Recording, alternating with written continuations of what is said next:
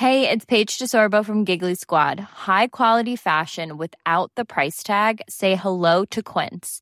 I'm snagging high-end essentials like cozy cashmere sweaters, sleek leather jackets, fine jewelry, and so much more. With Quince being 50 to 80% less than similar brands. And they partner with factories that prioritize safe, ethical, and responsible manufacturing. I love that. Luxury quality within reach. Go to quince.com slash style to get free shipping and 365-day returns on your next order. quince.com slash style.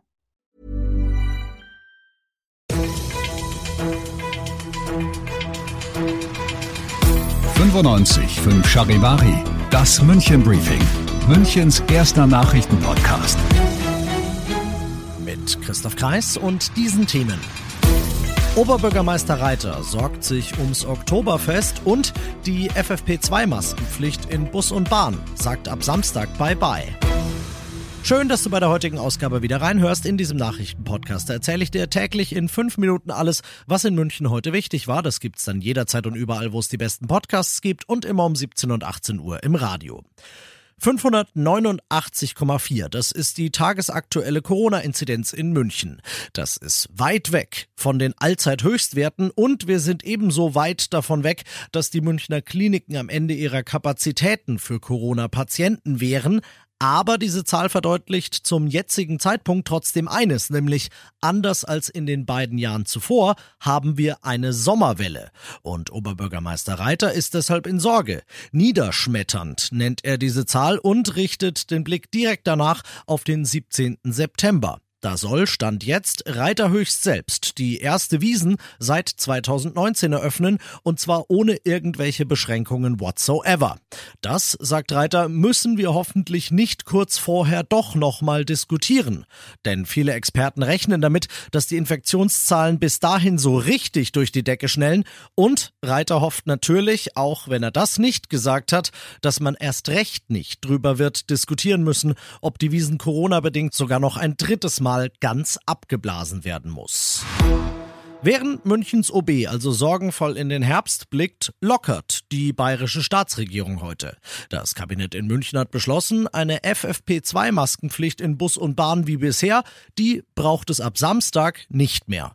Wir müssen unsere Regelungen schließlich an die Umstände anpassen, sagt Gesundheitsminister Holleczek. Und dazu gehört in den heißen Sommermonaten eben keine FFP2 mehr. Er sagt aber trotzdem, bei Maskenpflicht bleibt's bitte. Eine medizinische Maske, die wird auch ab Samstag schon noch vorgeschrieben bleiben, denn leichtsinnig in den Sommer gehen, so Holleczek, das werden wir nicht tun. Alle weiteren Infos dazu kriegst du auf charivari.de.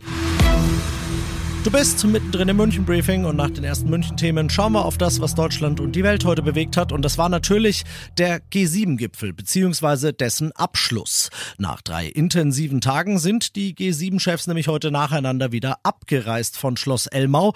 Die Einigkeit, das an einem Strang ziehen, das haben alle TeilnehmerInnen hinterher betont. Auch Kanzler Scholz hat bei seiner Bilanz angesichts der Wichtigkeit und der Komplexität der Themen irgendwie ja, ich sag mal, grimmig zufrieden gewirkt.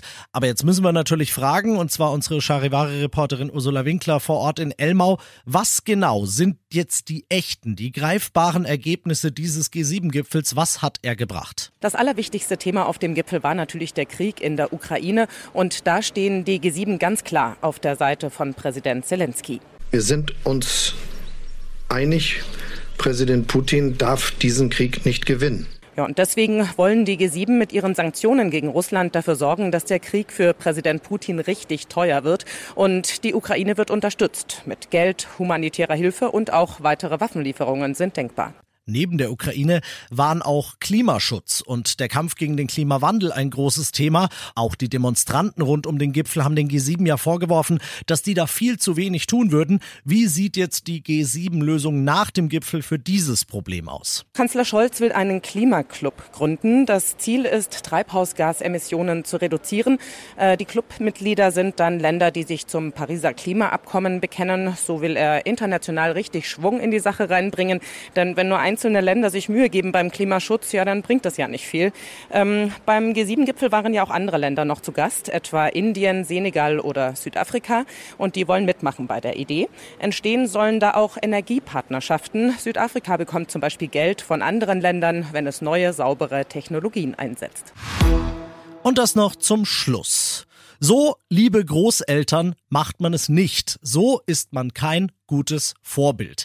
Gestern Abend in Freising kommt ein 63-Jähriger mit seinem kleinen Enkel an der Hand in eine Bäckerei und nachdem es kurz vor Ladenschluss ist, könnte man jetzt sagen, ist ja völlig natürlich, dass die Theke da ein bisschen leergeräubert ist fand er aber überhaupt gar nicht. Er hat gefragt, ob es seine Lieblingssemmeln noch gibt. Eine Verkäuferin hat ihm erklärt, nein, leider gibt es die nicht mehr. Und daraufhin ist er so ausgerastet, dass er dem Kollegen dieser Verkäuferin ins Gesicht geschlagen und eine blutige Nase verpasst hat. Vor den Augen, wie gesagt, seines Enkels hat er sich dann mit diesem Verkäufer so lange geprügelt, bis ein anderer Kunde dazwischen gegangen ist und musste am Ende sogar ins Krankenhaus. Ich weiß, euer Opa ist natürlich nicht so drauf, aber wenn er es jemals sein sollte, liebe Kinder, dann habt ihr meine ausdrückliche Erlaubnis, euch da keine Scheibe von abzuschneiden. Ich bin Christoph Kreis, macht dir einen schönen Feierabend.